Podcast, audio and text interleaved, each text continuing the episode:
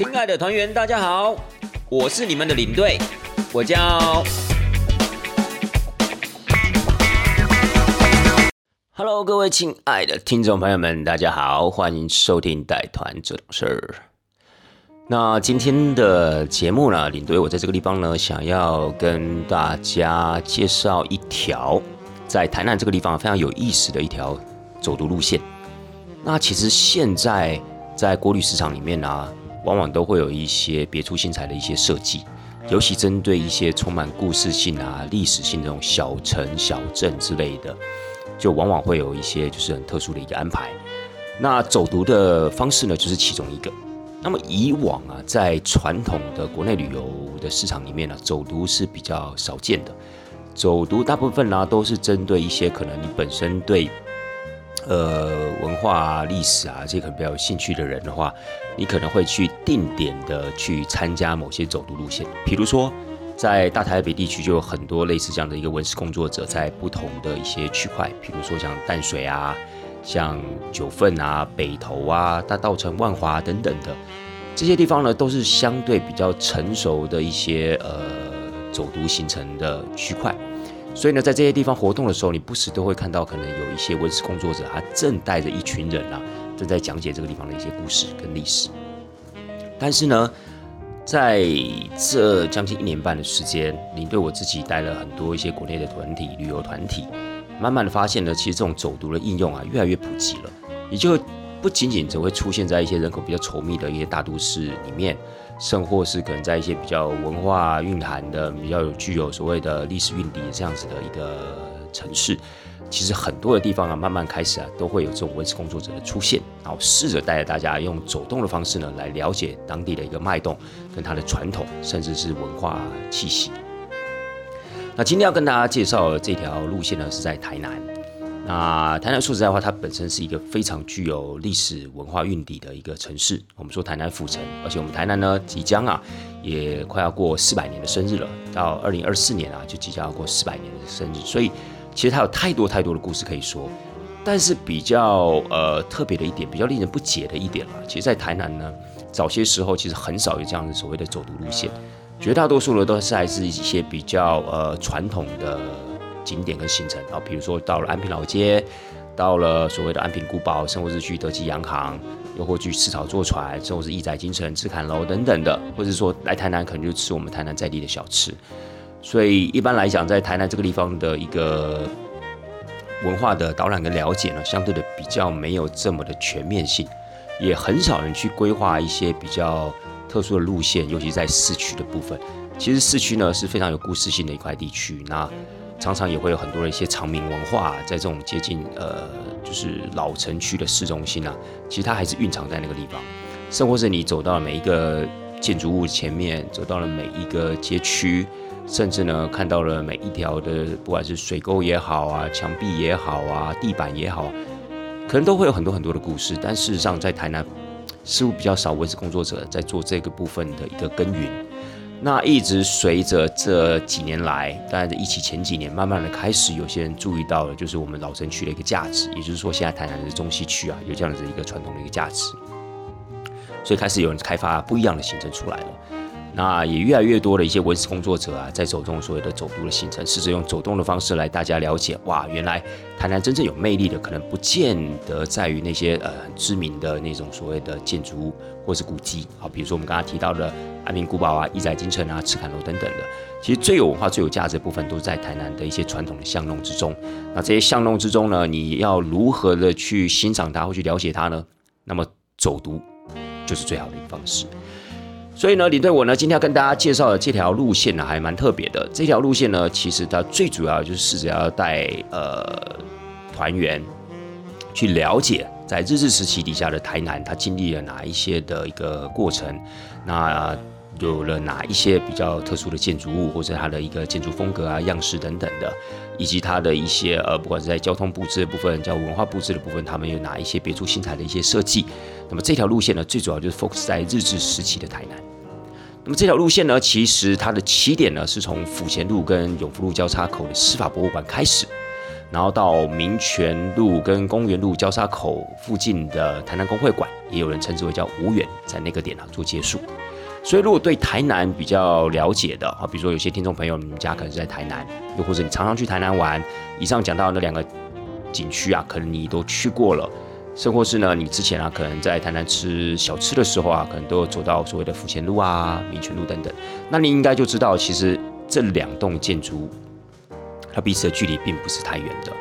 如果从司法博物馆要走到所谓的台南工会馆，也就是现在的吴园。大概走路的时间就是要差不多是十，大概二十分钟左右，好，二十分钟左右，中间都不停的话，你稍微走快一点的话，大概十五分钟就可以走得到了。所以呢，以我估计啊，它彼此之间的一个距离大概不超过两公里了，好，不超过两公里这样子的一个距离。所以呢，其实这条走路路线走起来是相对非常非常的轻松的。那整个导览的时间呢，如果加上所谓的定点停留，做一个简单的一个介绍，大概也就是落在两个小时左右的时间。所以两个小时的一个导览时间，两公里左右的一个走动的一个距离，其实对整个走读的一个行程里面呢，算是相对的比较轻松。可是呢，在这短短两公里的一个距离之内，我们经过的建筑物要讲述的故事，却是非常非常的精彩。所以呢，我个人会非常的推荐各位听众朋友。当然，你们今天不见得有这样的一个机会去参加所谓的国内旅游团，但是如果下一次自己到了台南，如果对台南还不是那么十分了解，想要透过一些呃，不管是在地的一些行程也好，或是那种所谓的走读的这种所谓的行程也好，想要试着透过这些活动啊去了解台南的话，那不妨啊，我建议大家可以参考这条路线。这条路线呢，据我所知，目前有在这条路线上做呃文史工作导览的老师们，并没有想象中的这么多，所以你不见得那么容易啊，去找到一个可以帮你做导览的文史工作者的老师。但是呢，其实我觉得这条路线纵使没有文史工作者老师啊随同，但是透过等一下你对我在节目中所对大家做的一个描述，我相信你大概自己走一段也会觉得非常非常的有感觉。那当然也希望今天的这样子一个接下来这样一个节目内容的一个导览一个导读啊，可以让大家对这条路线呢可以更加的清楚，甚或是之后有机会去走的话，也我相信呢，呃，应该也会有非常大的一个收获。那么这条路线呢，从司法博物馆开始。首先，我们当然就是要介绍所谓的司法博物馆。司法博物馆它本身坐落的区块呢，其实就是整个台南的，可以算是在市中心的位置。所以呢，它在地的一个不管是机能也好，不管是民生机能、娱乐机能，又或是可能观光机能来讲，它其实都是非常非常的健全。尤其它周边有几个非常知名的大饭店，比如说像金鹰饭店啦、老岩行旅啊，甚或是烟波大饭店。烟波大饭呃烟波大饭店啊，就在司法博物馆的旁边，所以呢，其实我觉得呃司法博物馆的位置啊，可以算是非常非常的突出。所以之所以把司法博物馆当做是整个导览路线的起点啊，最主要也就是因为呢，它非常非常容易抵达。然后呢，在整个呃应该讲说周边的一个居住啊住宿的一个技能也非常非常的强，所以相对的你要抵达那个点啊，应该是非常容易的一件事情。那司法博物馆它本身就有非常大的一个特色，因为司法博物馆呢这栋建筑物啊，其实一直在一直当做是台南的地方法院一直使用到二零零一年，到二零零一年之后法院迁出去了，那么本身这栋建筑物就把它改建成所谓的司法博物馆。司法博物馆它本身的建筑非常非常的漂亮，非常非常具有所谓的西方建筑风格的样式。那么整栋建筑物呢，其实糅合了包括新古典啊、维多利亚式风格啊，还包含了一些巴洛克式风格这样子的一个装饰元素，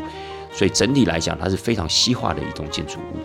那这栋建筑物呢，比较可惜的是在于说，它是有那么一点点残缺的。在这个残缺的部分呢，可能一般的观光客呢是察觉不出来的，因为其实它本来有一个高塔。哦，在接近西边的位置的部分呢，还其实有一个高塔，但这个高塔呢，其实现在已经不存在了。原因在于说，在一九七零年的时候，因为呃可能有一些损毁的关系，碍于安全上的考量啊，当然这是官方的说法了，碍于官方呃 碍于所谓的安全上的考量，所以就把它拆除。那当时也引起了很多的一些，包括了文史工作者啊，或是古籍团体啊、文文字团体等等的一个抗议。觉得它还有一个可以被维修的空间，但为什么要把它拆掉？所以很多人都觉得这可能是有一点点在那种所谓的反日情绪的一个作祟底下所形成的一个牺牲品。但这个部分呢，在我们的节目里面就不特别的去做讨论，只是告诉大家，这么漂亮一栋建筑物，事实上它并不是它原始一模一样的样子，很可惜的，它有那么一点点的残缺。那除此之外呢，李队我在这个地方也非常建议大家，如果有机会的话，真的可以进到司法博物馆里面去走一走，尤其司法博物馆现在是一个免费对大众开放的一个空间。所以各位，这个其实是非常难得的一个机会。你可以透过里面在呃每天十点钟跟下午三点钟各有一场导览，可以透过那个导览职工们的一个介绍，你可以更了解这栋美丽建筑物背后的一个故事。圣霍治呢，其实在呃整个建筑物里面呢，它其实还算是有一个私密景点。那这个所谓的私密景点，就是指它在屋顶部分的维修孔道，我们又称之为叫猫道。那猫道的部分的话，其实目前在司法博物馆官方人员这个地方的一个呃规划呢，它其实是每天都有限制参观人数的，而且一次上去的人数也都不能太多，因为它本身的空间非常非常狭小。但是如果真的有机会的话，我还是推荐各位观众朋友呃听众朋友们啊，一定要上去看一下，好不好？因为上面的那种所谓的马萨斯屋顶底下的那个维修孔道，并不是你在每一栋古迹建筑物里面都可以看得这么的清楚，而且它的保存非常非常的完整。而且呢，呃，尤其对建筑结构有兴趣的朋友，更不能错过这条猫道的一个存在。所以在这个地方，领队也诚心的推荐大家，有机会如果时间配合得上，真的可以上去这个猫道看一看。我相信啊，你应该会得到蛮多视觉上的一个震撼啊。好，那第一站呢，就是所谓这个司法博物馆了。哎，首先要先跟听众朋友们要先提醒一下。这种所谓的走读行程，不见得每一栋建筑物啊都会有时间啊进去参观。如果假设每栋建筑物都进去参观，甚至有导览的一个行程的话，那肯定没有办法在两个小时啊结束这样的一个走走读的一个活动的。走读的活动其实是主要的一个宗旨呢，就是要提供大家一个很概括的一个文化历史背景的概念。那试着在走动的过程中，针对建筑物的外观，针对这个街区的外观，来跟大家讲述一些故事，让大家更有所谓的融合感，好，更有所谓的共鸣。但是实在是没有办法可以让大家进到每一栋我们可能会经过的这种所谓的古迹建筑物里面。那当然，如果之后大家还有时间，比如说你们在台南可能是停留三天两夜，甚至是四天三夜，如果有多余的时间，而且在这个走读的过程中听了走路老师的一个导览之后，您觉得哎非常有意思，或许您可以在自行的安排时间记得入内参观，我觉得这个是比较恰当的啦。OK，所以呢，司法博物馆呢结束之后，司法博物馆其实它出了司法博物馆的门口的正对面，其实就是台南美术馆二馆。那台南美术馆二馆也是在我们整次的走读的过程中是会经过的一个地方，所以呢，其实也有人在形容这一趟的走读行程啊，说实在话可以算是一个建筑之旅，因为这个建筑之旅呢，可以把日治时期的一个建筑，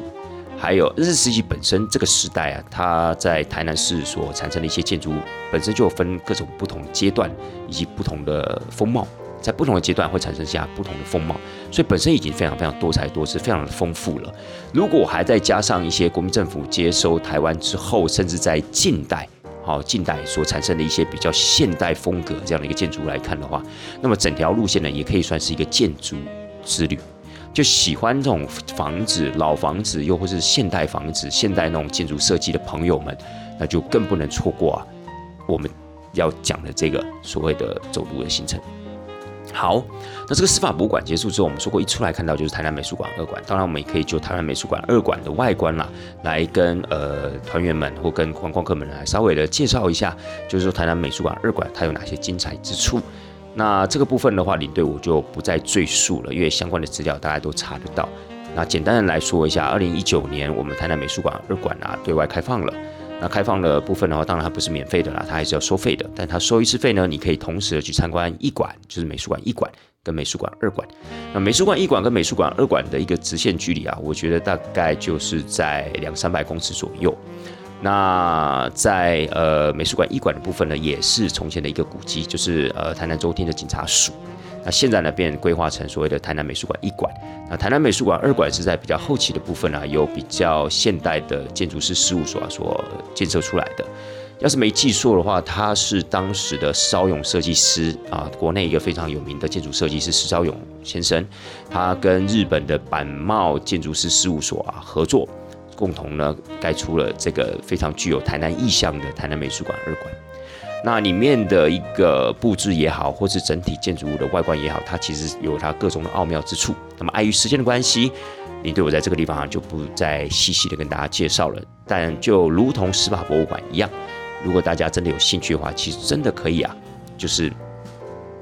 入内参观。那一样在美术馆二馆的部分，一样会有导览老师呢，在定时定点的部分，会对所有的入内的那些所谓的客人呢，去做一个导览的活动。好，那我们呃离开了司法博物馆，那当然也看到眼前的美术馆之后呢，我们可以发现了，我们接下来要走的，因为其实司法博物馆是在府前路上了。那府前路呢，我们就是往东的方向，我们会走到了所谓的忠义路。到忠义路的时候，我们就要左转了。左转之后，沿着忠义路走，你会发现您走在是台南美术馆二馆跟忠义国小之间。这个时候呢，我们可能如果您对呃中医国小有一点点印象的话，您会知道中医国小其实它的后方啊就是所谓的孔庙。但是呢，我们这条路线呢并不会特别的走到孔庙的区域，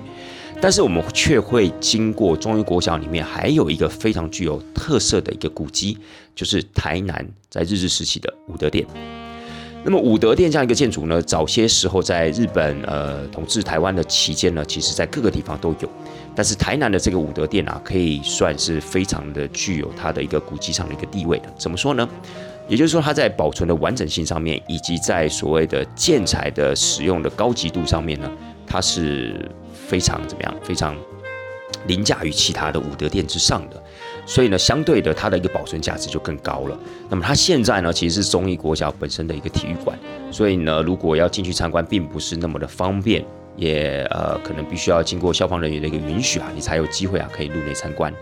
但是其中建筑物你本身从外观来看的话，就是非常非常的精彩了哈。那跟我们刚才看到司法博物馆啊，是你可以非常清楚的区分这两栋建筑物的建筑风格是完完全全彻彻底底不一样的。在司法博物馆的部分，它就是走一个西方建筑风格样式的这样子的一个风貌。那建造的时间是在一九一四年到一九一六年之间。那我们的武德殿呢，是建于一九三六年，它是属于那种新雅地冠式的这样子的一个建筑风格，也就是把日治时期日本在地的那种建筑风格啊，投射在武德殿这种建筑上面，就是脱离了模仿或学习西方建筑风格那样子的一个潮流。然后慢慢呈现出属于自己这样子的一个风格。那么那样的一个时间点，其实它某种程度上面也投射了一些所谓的军国主义的思潮。然后他把这种军国主义的思潮呢，把它投射在这栋建筑物上面，所以你可以看得出来，它非常非常具有日式的气息，好，日式日本式的气息。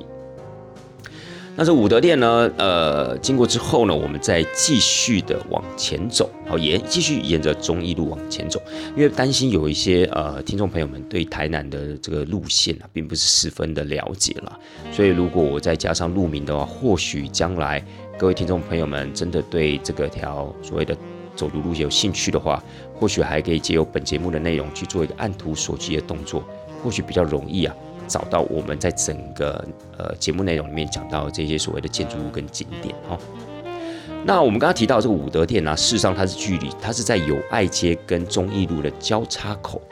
那我们刚才有说它本身是忠义国小的腹地，所以你呃可能在第一时间你并不是那么容易的看到它。但是如果你沿着忠义路往林百货的方向走的话，经过了友爱街右转，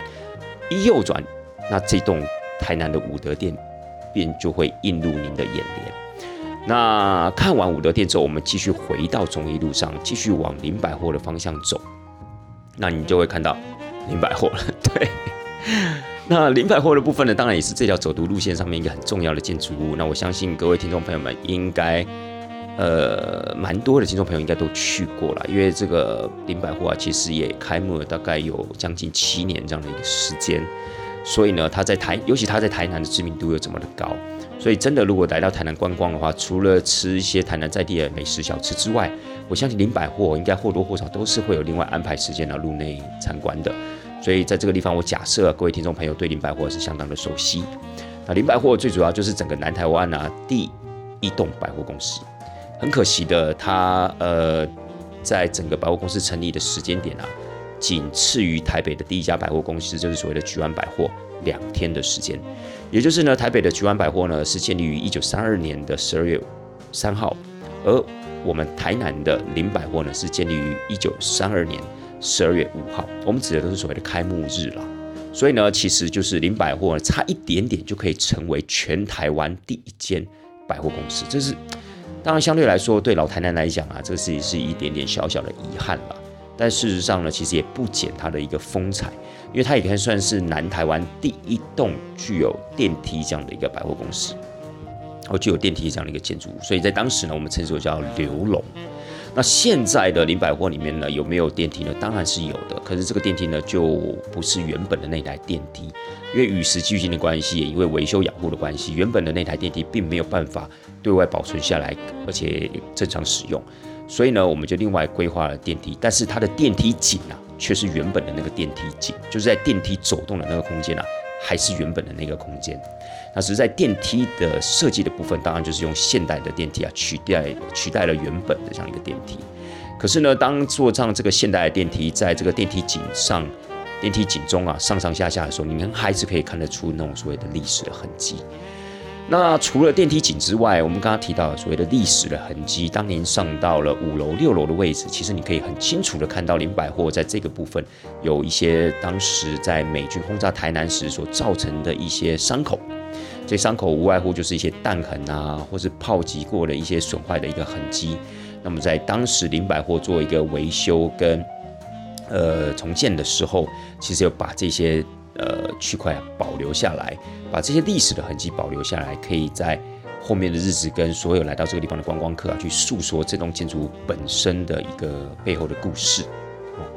那林百货当然以它建筑物的外观，哎，你又会发现跟您看到的武德殿或是一开始的司法博物馆又有一点点的不同。严格讲起来，在一九三二年，呃。建造完成的这栋建筑物呢，它是所谓的折中主义底下的一个建筑物。它当然当然还是所谓的日治时期。我们以上刚才讲到了三栋建筑，包含了司法博物馆、台南武德殿，以及我们现在提到的这林百货，都是在日治时期啊所建造出来的建筑物。但是时代上面呢，刚刚好都错开了，而也都是在不同风格的阶段。刚刚提到司法博物馆，它是属于比较西方建筑样式的风格。哦，这是属于比较早期的日式建筑，早期的台南日式建筑的风格。那我们刚刚提到的台南武德殿，哦，建立于一九三六年啊，我相信对历史脉络稍微有一点了解的听众朋友，应该就知道是属于在日治时期晚期的这种所谓的建筑风格。它就有另外一种比较学术性的名字，叫做所谓的新雅地冠式的风格。如果我们有一些听众朋友住在高雄的话，您可以呃想象一下高雄火车站啊，高雄的老火车站，其他的建筑风格啊，跟武德殿反而是比较类似的，哦，反而是在同一个时间阶段的产物。那林百货的部分呢，以它的外观来讲，它是属于折中主义，在那样的一个时代底下，其实建筑师们试着用一些比较新式的建材来。呃，取代掉那种所谓的西方建筑样式所用的石块啊、石材之类的，因为其实石材到后期并不是那么容易取得，或者说它取得成本越来越高了，所以很多的建筑师就在想说，那是不是可以透过一些现代的这种建筑的工法，来呈现出那种所谓的石材建筑的外观？所以就出现那种所谓的洗石子啊、斩石子啊、抿石子啊这样子的一个风格，还包含了在室内空间里面，包含了林百货在每一层楼板的部分，其实在早期都是属于磨石子这样子的一个工法。那么这种工法呢，在当时是属于比较现代的工法，所以就把这种现代工法跟那些所谓的西方那种建筑样式呢，试着某种程度上做一个结合，就形成了折中主义的建筑风格。那因为这个建筑物呢是建于呃一九三二年，那背后的建筑师呢叫做梅泽舍次郎。那这个梅泽舍次郎其实在台南地区也算是一个非常非常有名的一个建筑师，包含了我们刚刚有稍稍提到的台南美术馆一馆啊，那个台南州厅的警察署，其实也是梅泽舍次郎啊在同一个时代底下所建造出来的建筑物。所以事实上，在台南美术馆一馆跟林百货。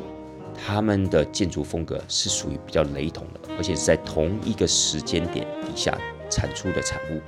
我要是记得没错的话，台南州厅的警察署，也就是现在的台南美术馆艺馆啊，是一九三一年完工的。我们刚刚提到林百货呢，则是在一九三二年的时候完工。所以这两栋建筑物呢，反而在外貌上啊，看起来是分外的相似，和分外的相似。好，那接下来呢，我们站在的这个十字交叉路口，因为事实上啊，在林百货的正对面，哦，斜角的正对面哦。因为那是一个十字路口嘛，因为林百货就是坐落在所谓的中正路跟忠义路的一个交叉路口，那么就在这个交叉路口，林百货的斜对面也有一栋日治时代的建筑物。那栋建筑物呢，在日治时代的时候啊，视为劝业银行的台南支局，好，台南分局。那台南支行啦，那这个台南支行呢，其实它的本身的一个建筑物的样式也非常非常特别。但这栋建筑物是介于大概在一九三七年的时间，听到一九三七年，就跟我们刚才听到武德殿一九三六年一样，都是属于比较日本统治时期的晚期。那么在这栋建筑物上面呢，其实你会发现，哎，虽然大概都是在同一个时间点建造出来的，可是在风格上跟武德殿就有很大的差异呢。那为什么会这样子呢？原因是因为啊，这栋建筑物也就是劝业银行的台南支行，现在呢它的。呃的一个单位呢，就是所谓的土地银行了。那这两栋建筑虽然在同一个时间改出来，可是土地银行这栋建筑物呢，它是比较偏所谓的异样风格。这个异样风格就是说，可能跟所谓的折中主义也没什么太大的关系，跟所谓的地冠式也没什么特别关系，跟西方建筑风格好像又又那么一点的差异。那到底什么样的风格？其实它比较接近于希腊那种希腊埃及时代那种神殿式的建筑。所以在这一类的建筑上面，其实，在台北的博爱特区的土地银行那边也是有一个很好的例子，而且这两栋建筑物长得其实也十分的相像，它们都是属于在。呃，历史建筑里面一个特殊的名词叫做所谓的异样式的风格。异样式的风格就是不同于一般建筑风格的风格啦，所以我们称之为叫异样式的风格。只要有不同于我们刚刚提到的，不管是西方建筑样式啊、折中主义啊、地冠式的风格，通常我们都会把它归类在这个所谓的异样式建筑风格里面。那不管它今天的名称是什么，本身这栋建筑的外观也非常非常具有震慑性，因为它是仿照那种埃及。或是希腊时代那种所谓的柱廊式建筑所呈现出来的，而且在整个建筑物上面呢，其实不能讲说华丽，但是它非常非常的，呃，应该用宏伟吗？我是觉得也也也也可以说是宏伟啦，就是非常的大气这样子的一栋建筑物。那这栋建筑物呢，其实在后来就变成所谓的土地银行了。那也跟对面的林百货啊，可以算是呃相互生辉这样子的一个感觉哦，就是同时有两栋知名的而且非常美观的建筑物，就刚好在这个十字交叉路口。那我们走到这十字交叉路口呢，我们就要右转中正路了。右转中正路的话呢，您再继续走的话，其实你就会看到所谓的台南州厅。那台南州厅其实是落在所谓现在台南市的汤德章纪念公园这个圆环的周边。那么这个圆环呢，它其实之前有过很多的名字，在它汤德章纪念公园之前，它有一个用的比较久的名字叫做民生绿园。我相信老台南人都知道啊，甚至在现在这些老台南人可能称呼这个地方啊，有时候觉得哇，汤德章纪念公园讲起来太长了，所以我们有时候还是会称呼它叫做民生绿园。然后另外呢，在日治时代的时候，它也有几次更名。从一开始，在一九一一年的时候，这个圆环辟建而成的时候呢，它叫做所谓的呃俄玉公园，来纪念当时台南呃整个台湾地区的第四任总督啊俄玉元太郎，所以把这个地方取名叫俄玉公园。而且甚至在这公园里面呢，还有一个俄玉元太郎半生的一个胸像。但后来在一九一六年的时候又更名了，更名叫做所谓的大正公园。所以事实上，这个圆环呢，它在不同的时期其实有不同的名字。那么现阶段呢，叫做汤德章纪念公园。那么先把台南周天放在一边。我们当走到这个圆环的时候，其实很多人都会觉得，哇，这个圆环看起来很大，而且周边的这些路线啊，其实相对的比较复杂。因为事实上，这个圆环呢，它周边有七条路啊，可以跟这个圆环呢相衔接在一起。也就是透过这个圆环呢，你可以前往就四面八方各个你想要去到的一个街区或是路段，可以透过这个圆环的一个设计去到达。那这样一个圆环设计呢，其实在一九一一年的时候，当时呃日本的台南厅在这个地方呢进行了一系列的都市改正计划。这个都市改正计划呢，可能就是简单来说，就是把城墙拆掉之后呢，在这个地方建立比较当时啊，属于当时比较现代的这种所谓的方格式的街区，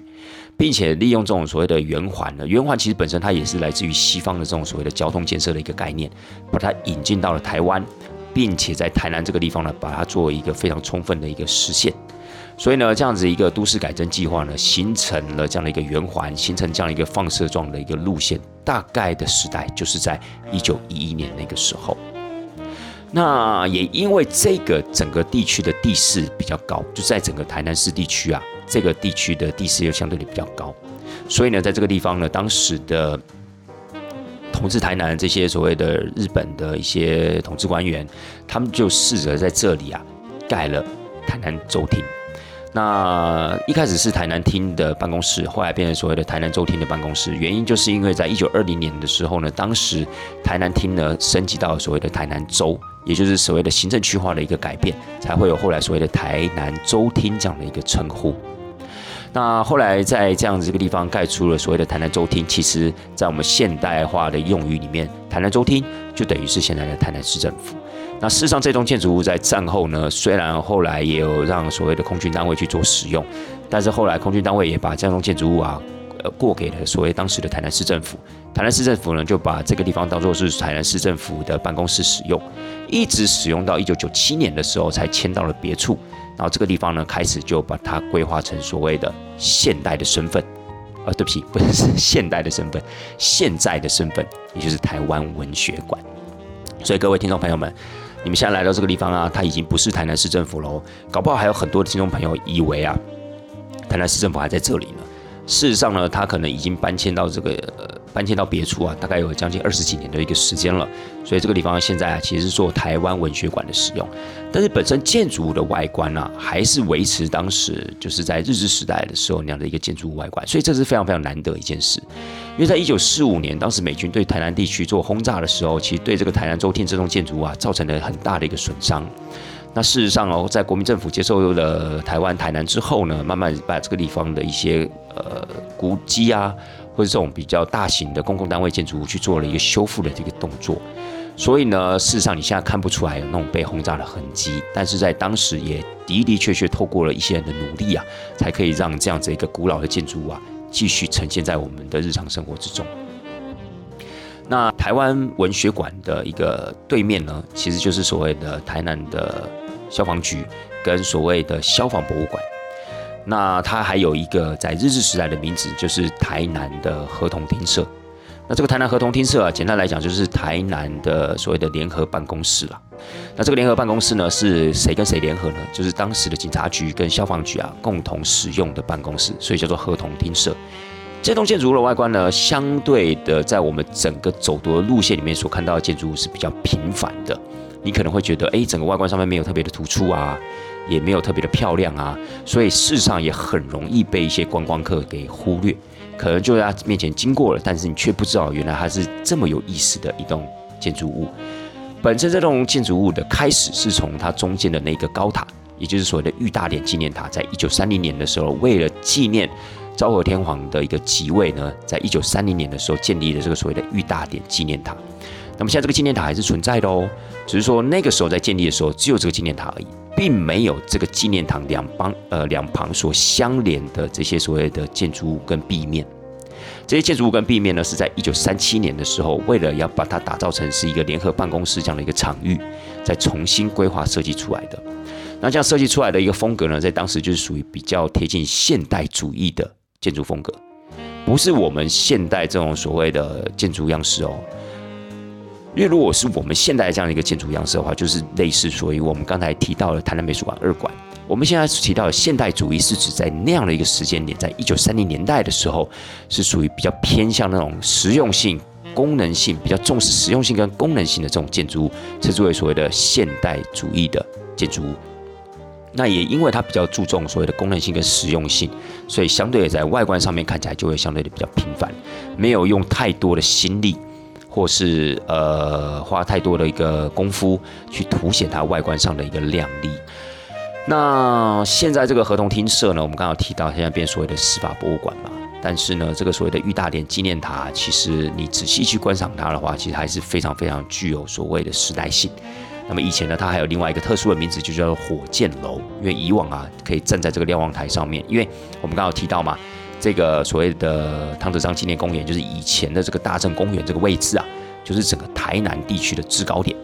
说到底有多高呢？其实也没有多高，海拔就是十四公尺。对你没有听错，就是一千四百公分。哎，十四公尺，对，好像是哦，一千四百公分这样的一个概念，不是一千四百公尺哦，一千四百公分。所以很多当时的一些文史工作者，那些所谓导览老师，都很喜欢用这个来跟团员们开玩笑，就说啊，这个地方是台南最高的位置，有一千四百。当大家听到一千四百的时候，是真的假的？有一千四百公尺，太夸张了吧？一千四百公分啦，好，所以我觉得这个也还蛮好玩的。也因为这个地方是制高点，所以在这个地方有这样子的一个瞭望塔，甚至把它作为一个火警警戒的一个呃瞭望塔使用，其实我觉得也是还蛮符合它的实用性的。所以呢，这一个所谓的意大利纪念塔，在当时还有另外一个名称呢，叫做所谓的火箭楼。好，这火呢，当然就是火苗的火嘛，箭就是看见的箭。那一直到一九三七年的时候，才在这个塔身的两旁啊，去设计出来我们现在看到的建筑物这样子。好。整个大正圆环周边呢，简单的介绍完毕之后，然后我们大家也看完了台湾文学馆本身的建筑物啊。这个地方还忘记跟各位听众朋友们提到一点：如果到时候你们来看这个台湾文学馆的时候，你会发现，哎，怎么这个台湾文学馆真的在外观上面啊，其实跟司法博物馆非常非常非常的类似呢？那这个时候你可能就会猜到了，原来这两栋建筑。第一建造的时间点差不多，司法博物馆建造于一九一四年到一九一六年，而我们的台湾文学馆呢，就是早期的台南州厅啊，是建于一九一六年。那本身它的建筑师也是同一个，叫做深山松之助。深山松之助最大的名气就是来自于台湾的总统府，也就是台北的总统府，在早期就是所谓的总督府，其实就是深山松之助所设计的。所以严格来说，这三栋建筑物深山松之助都有参，呃，都有所谓的参加它的设计跟建造的一个过程。好，那这个地区简单的介绍完之后呢，我们这个时候就要选一条路离开我们的汤德章纪念公园啦。这时候我们就会选择公园路。我们选择公园路离开之后呢，首先呢，我们会看到左手边的车后所，台南车后所。测量气候的管制所就叫测候所。那现在这个台南测候所呢，并没有对外开放啊。比如说司法博物馆也好，台湾美术馆也呃，台湾美术馆也好。甚或者是所谓的合同厅舍里面的消防博物馆，其实都是免费对大众开放的啊。不管今天是市民也好，或是来自于外县市的观光客。但是台南测候所的部分呢，因为现在我个人认为啦，应该还是不是属于所谓的中央气象局的管辖范围内，所以这栋古迹呢，如果今天您要参访的话，你必须要先行预约。但事实上，这栋建筑本身以它的外观来讲，就非常非常的吸引人，因为它的外观呢，其实在我们老台南心目中，它就是胡椒罐。它就是一个胡椒罐的一个造型，而我们刚刚看到，在整条走读路线的过程中，欣赏到的这些所谓的建筑物啊，最早最早所建起来的建筑物，就是我们眼前现在这栋台南车后所，它建于一八九六年。各位，我们对历史年代稍微敏感一些的听众朋友，应该就知道，我们台湾割让给日本是在一八九五年的时间，而这栋建筑物就在割让后的隔一年，就是一八九六年呢，就在这个地方建立。那么台湾其实早期呢也还是会很多的台风，但是我们在台风上面资讯呢，都必须要有赖于香港那个地方的一些测候资料，也就是它呃香港那个地方提供我们一些台风的动向啊、台风的强度啊、降的雨量有可能是多少啊，这些资料呢，我们都必须要透过海外的香港来获得。但事实上有了我们自己的测候所之后呢，之后我们在呃研究台风的路线或是在做一些防台准备的时候，相对就会比较有效率，也比较直接。所以在早期一八九六年那个年代呢，在台湾有五个车后所，分别为台北、台中、台南、高雄以及外岛澎湖。所以台南车后所其实，在当时五个车后所里面呢，算是非常非常重要的一所，也间接的凸显台南在当时整个日本人治理台湾过程中的一个地位。好，车后锁呢，往往很多人看到这个车后锁之后，就会继续的往前走，但殊不知，其实在厕所的后面啊，不是厕所，各位 讲太快，它就会变厕所。台南厕所啊，不是台南侧后所的后面，其实还有一个很有意思的一个建筑物。那么现在这个建筑物呢，叫做鸠岭十四，由阿霞饭店啊，现在来做一个经营权，然后来管理。但事实上呢，在鸠岭十四的前身。应该这样讲，在九点十四这个园区里面，九点十四现在其实就是一个你可以简单用一些呃喝茶啊、吃一些小点的地方。好，可在它的旁边呢，在整个园区的旁边，你还是会看到一个非常具有日式风格的这种建筑物，有点像是那种日式的屋舍，好平一般老百姓所住的那种日式屋舍、日式平房的那种建筑物。这种建筑物呢，就是早期鼎鼎有名，所谓的早期就是在日治时代啦，鼎鼎有名的。日本料理店叫做英料理，那么这些英料理呢，成立于一九一二年，是由一位叫天野久吉的日本人在这个地方盖了一个非常道地、非常传统的日式料理店——日本料理店。那么它还有另外一个。特殊的名称就是台南地下决策中心，什么意思呢？其实它就是因为非常的接近这些所谓的公家机关单位。那么早期这些公家机关里面的这些公务人员啊，甚至官员，如果今天要跟地方士绅要达成什么样的一个协议或共识，或是跟一些商人要达成什么样的协议跟共识，他们往往不见得会在这些公家机关单位里面的会议室啊，或是所谓的会客室里面去去达成。就跟我们现在一样，我们现在如果要瞧什么事情，我们可能。呃，以一些就是所谓的，不管是啊科技公司也好啊，商人也好，他们可能就会到餐厅啊，也可能会有可能到一些，比如说酒店等等的，在那个地方所谓的巧事情。所以，同理，这个音料理呢，在当下那个时代所扮演的角色，就是一个可以让。这些所谓的地方士绅、政府官员，还有一些所谓有权力的商人们瞧事情的地方，所以它才会具有这样的一个特殊的名字，叫做台南的地下决策中心。所以当时有很多的一些公共决策啊、公共事务的一个决策啊，或者是说商人的一些特许权等等的，或许都是从饮料里里面决定出来的。所以它也具有它非常奇特的一个传奇色彩。那当然，现在音料里呢，基本上的复原的程度，呃，并没有相对的这么的完整。但是，当您进到九点十四这个园区的时候，您还是可以进到这个平房里面啊，稍微去看一下当代这样的一个环境。那规模方面，相对它并不是那么的完整，可是它在里面还是有贴了一些所谓简单的一些，呃，就是介绍的一些牌子。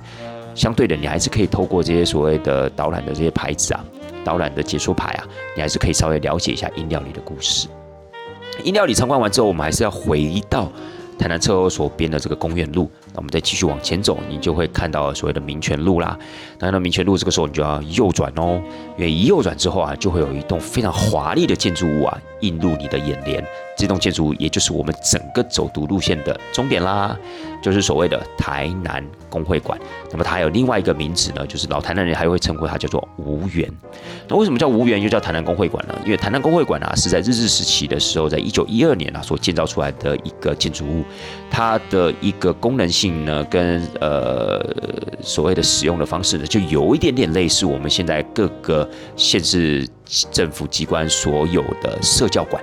比如说台南以前有一个台南社会教育馆，然后台中可能也有一个台中社会教育馆，所以这个所谓的台南工会馆啊，它在当时代所扮演的角色，就如同我们现代这个时代里面的所谓的社教馆这样的一个角色。那为什么它有另外一个角色叫做无缘呢？因为呢，在更早的时间点，这个地区其实是当时台南的一个大盐商叫做吴尚信，那他们家的一个豪宅，这个位置呢就称之为叫做无缘。这个地区就是以前他们家的豪宅啦，但后来在日治时期的时候，这个地方就被征收，然后呢，把它建立成所谓的台南工会馆。那事实上呢，在台南工会馆里面，除了映入眼帘这个非常华丽的建筑物之外啊，您一样有机会可以看到，在工会馆的旁边，它有一个小小的茶屋，这个茶屋也非常非常具有日式气息。这个茶屋呢，其实是当时台南工会馆的食堂。哦，台湾工会馆的食堂，那后来呢，在呃台南工会馆变成是古迹做基础的一个维护跟所谓的管理之后，那旁边这个食堂呢，现在呢是由所谓我们台南一个很有名的一个摇饮店叫凤茶，凤茶的叶老板呢，他把它承接下来，并且在里面做一个经营跟管理跟维护这样的一个动作。那么，如果我们刚才说经过的音料理是当时日治时代的台南地下决策中心的话，那或许我们现在就可以称这个十八毛茶屋啊为现代哦，现今这个时代哦，现今这个时代的台南地下艺文中心。也就是说，现在有一些民间发起的啊，民间团体所发起的一些文艺活动啊，或甚至一些呃文艺工作者等等的，他们可能都会跟叶老板去租用这个场地啊，来把它当做是一个文艺，不管是呃演讲也好啊，不管是展厅也好啊，不管是一些所谓的交流会也好，就会把这个地方啊作为一个非常适当的一个场域的利用。所以呢，我觉得也可以把它形容为现在。台南的地下文艺决策中心，就是有很多的一些文艺活动啊，可能都是在这个地方去做组织跟规划的，所以我觉得这是一个很棒的一个再利用、古迹再利用这样子的一个例子啦。好了，那不管怎么样呢，在台南公会馆这个地方，就是我们在整条走读路线的终点了。所以，我们再稍微的回顾一下，我们从所谓的司法博物馆，也是府前路上面的司法博物馆，一路经过了台南美术馆二馆，然后一看到中医国小里面的武德殿，再继续往前走，您就会看到林百货。站在林百货的门口，你就会看到斜对面的曾经的圈业银行的台南支行，呃，也就是现在台南的土地银行。然后呢，我们再走所谓的中正路，继续的往。圆环的部分走，也就是所谓的汤泽章纪念公园的方向走，您就会看到了台湾文学馆，也就是在日治时期的台南州厅。那往左手边看，往中正路的对面看，你就会看到了所谓的消防博物馆以及台南市的消防局。那在这个部分呢，在日治时代的前身呢，它其实就是所谓的台南的合同厅舍，并且呢，站在这个地方，你就可以稍微的了解一下整个汤德章纪念公园的前世今生这样的一个概念。同样的，你也是可以获得到很多的一个资讯。那么在这个地方讲完之后呢，我们一样就是选择了一条路线，我们必须要切出去了。这时候我们会选择的是公园路。公园路切出去之后呢，你就会看到左手边啊有一个很像胡椒罐的这种建筑物，它就是在日治时期的台南测候所。那目前呢，它还是由所谓的中央气象局啊去做一个维护跟管理。那么在这个所谓的呃台南测候所的正后方，也有一个当时日治时代台南地下决策中心。称之为叫音料理，目前呢，它的正式名字叫做鸠岭食事，是由阿霞饭店的一个后代在这个地方经营跟管理。回到了公园路，我们再继续往前走，走到了民权路，我们右转就会看到了整个走路行程的最后一个站，就是所谓的台南工会馆（括号无缘）。所以整体的一个走读路线呢，大概就是这样。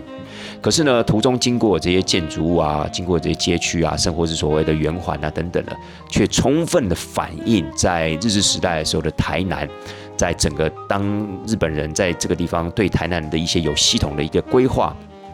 跟所谓的设计，甚至这些建筑物啊，也因应这些规划跟设计啊而应运而生。所以其实我觉得要了解日治时期的台南，借由这条走读的路线，其实是非常非常的适合的。而且相对的，在整个视觉效果的精彩度上面呢，我觉得非常非常的高，好吧？所以领队呢，再次啊，在这个地方推荐各位听众朋友们，其实这条导览的路线，不管你今天去到台南是不是以参团的方式，纵使是您自己自助旅游在台南，我也蛮诚心的建议大家可以花点时间去走一下这条路线。那也因为是自助旅游的关系，甚至在呃，时间充裕的前提之下，你也可以入内参观，不管是进到司法博物馆也好，不管是进到林百货，又或进到台南周厅，甚或是所谓的无缘，甚或是到十八毛茶屋里面去喝一个下午茶，我觉得都是十分狭义的安排。好了，各位，所以呢，今天的节目呢，主要呢就是要跟大家介绍一下这条导览路线啊，那个人我觉得是非常非常的有意思。那这条路线呢，其实我觉得也是常常会被听众朋友们、被团员啊。或是被来台南旅游的这些观光客所忽略的，他们或许都知道这些这条道呃走读路线上面的建筑物，好，比如可能都看过林百货，也可能都去过台南文学呃台湾文学馆。但事实上，如果您今天试着把这条路线上面的建筑物透过这样的一个走读的方式可以连接在一起的话，我相信精彩度一定会提升许多。那又或许在之后，如果您有机会可以遇到一些文史工作者正在经营这条路线的话，啊，去参加他这样的一个走路行程，我相信的感觉一定会更棒。因为其实有时候啊，我们必须要透过收集资料的方式来了解这条走路路线，有时候是心有余而力不足啊。不管是在资料收集上面可能不是那么的完整，或是有时候呢，可能是呃碍于专业领域的不同，可能也没有这样的一个心情去做这样子的一个理解跟了解。但是如果未来有这样的一个文史工作者老师在经营这条路线，或者说您参加团体有走这条路线的话，那么你是很直接的获得到这些资讯，而且是非常有组织、有脉络的跟大家做呈现的话，我觉得就是非常非常的值回票价。但当然，各位。我们这个节目的内容也不是白录的，对不对？所以大家如果之后真的有机会去走这条路线的话，或许也可以透过你对我这个地方刚才这样的一个简单的一个介绍，希望对您对这个走读这样的一个这条路线的一个走路过程的感受啊，可以稍稍的加分的，好吗？但是不管怎么样了，您对我在这个地方只是丢出一个引子给各位听众朋友们，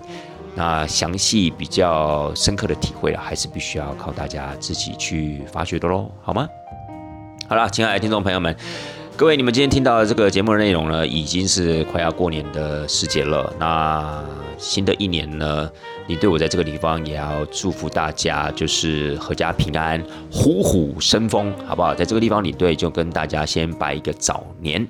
那在新的一年里面呢，带团这档社，你对我自己还可以，也会再继续的努力啦。不管是在节目内容的部分，或甚至在未来这一年，可能也会推出一些所谓的子频道，就是说，呃，相关的一些节目企划，新的节目企划的出现。那么这边也是希望各位听众朋友们可以继续的支持。那我这个地方也尽可能在提供一些比较有内容性、比较知性的这样的一个节目内容啊，跟各位听众朋友们分享。总而言之呢，在新的一年，我们大家继续加油，好吗？好了，亲爱的大家，新年快乐！带团这档事儿，咱们下周见，拜拜。